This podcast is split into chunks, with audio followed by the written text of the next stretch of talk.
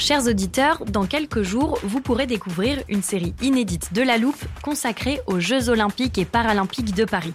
À trois mois de la cérémonie d'ouverture, on s'est demandé comment réussir ces JO. Les transports sont-ils prêts à affronter les milliers de touristes? Le dispositif de sécurité est-il suffisant? L'enthousiasme sera-t-il finalement au rendez-vous? Pour répondre, on plonge durant cinq épisodes dans les archives des éditions précédentes, accompagnés des journalistes de l'Express. C'est à retrouver à partir du 13 mai sur toutes les plateformes d'écoute.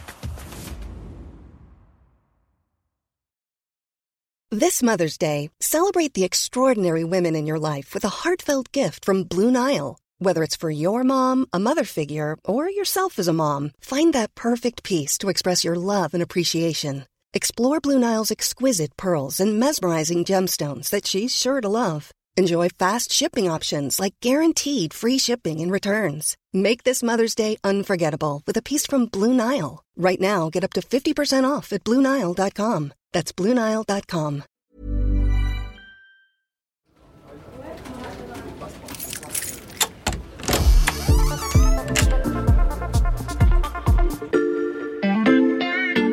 Salut, c'est Xavier Yvon. Bienvenue dans l'armoire de la loupe. Cette semaine, vous allez tout comprendre sur l'IGAS. Nous parlons ce soir euh, beaucoup de ce rapport de l'IGAS. L'IGAS dresse d'abord un état des lieux de l'AME. Il a fermé la porte à la mission de l'IGAS. De l'IGAS. L'IGAS. L'IGAS. l'IGAS. C'est un sigle qui vous parle sûrement si vous êtes un auditeur fidèle de la loupe, parce qu'on l'a déjà brièvement évoqué dans plusieurs épisodes. Salut Victor. Salut. Victor Garcia du service Sciences de l'Express.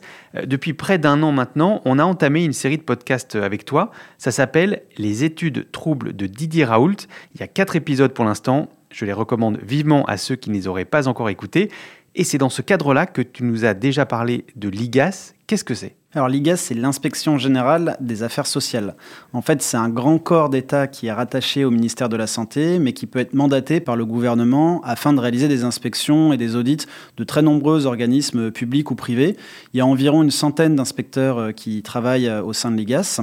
Euh, Alors en fait, quand ils sont mandatés, ils vont réaliser de longues inspections. C'est assez fouillé avec des moyens importants. Ils sont mandatés pour tout éplucher. hein. Ça va éplucher les comptes de l'entreprise ou de l'établissement qui est visé, le respect du droit, etc.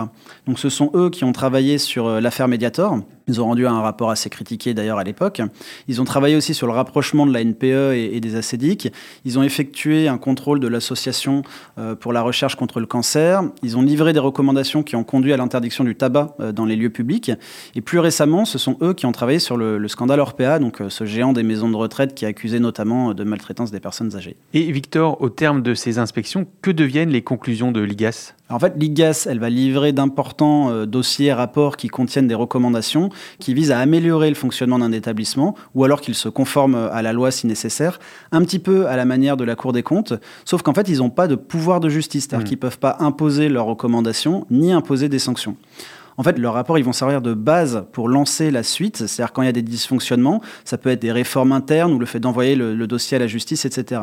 Et selon eux, dans 80% des cas, les recommandations qu'ils font finissent par être suivies.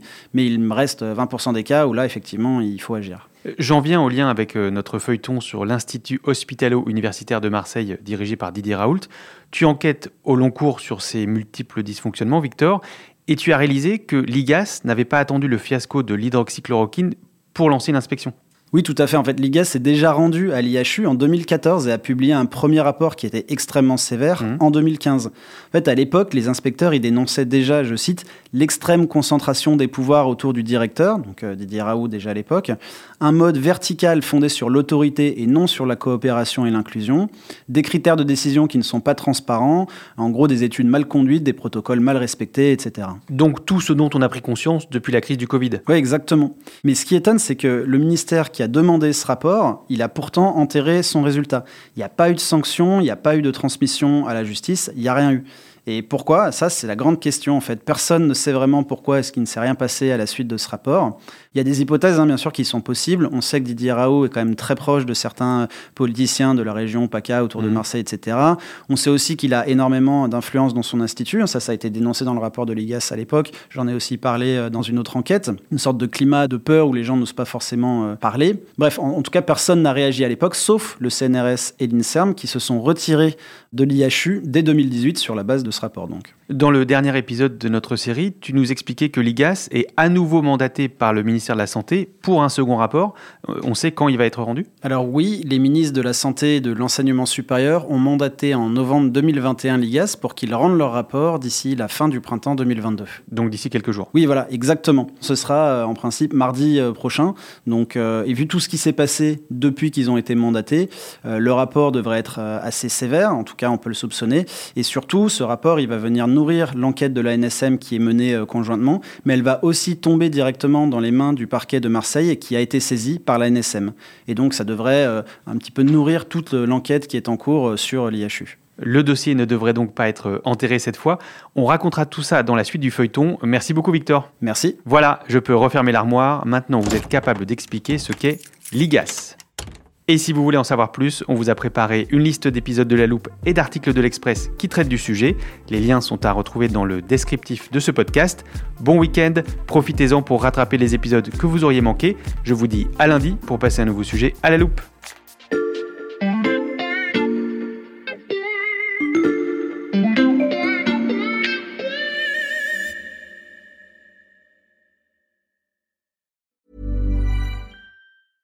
Want flexibility? Take yoga. Want flexibility with your health insurance? Check out United Healthcare Insurance Plans. Underwritten by Golden Rule Insurance Company, they offer flexible, budget friendly medical, dental, and vision coverage that may be right for you. More at uh1.com. Hey, it's Danny Pellegrino from Everything Iconic. Ready to upgrade your style game without blowing your budget? Check out Quince. They've got all the good stuff shirts and polos, activewear, and fine leather goods all at 50 to 80% less than other high-end brands. And the best part?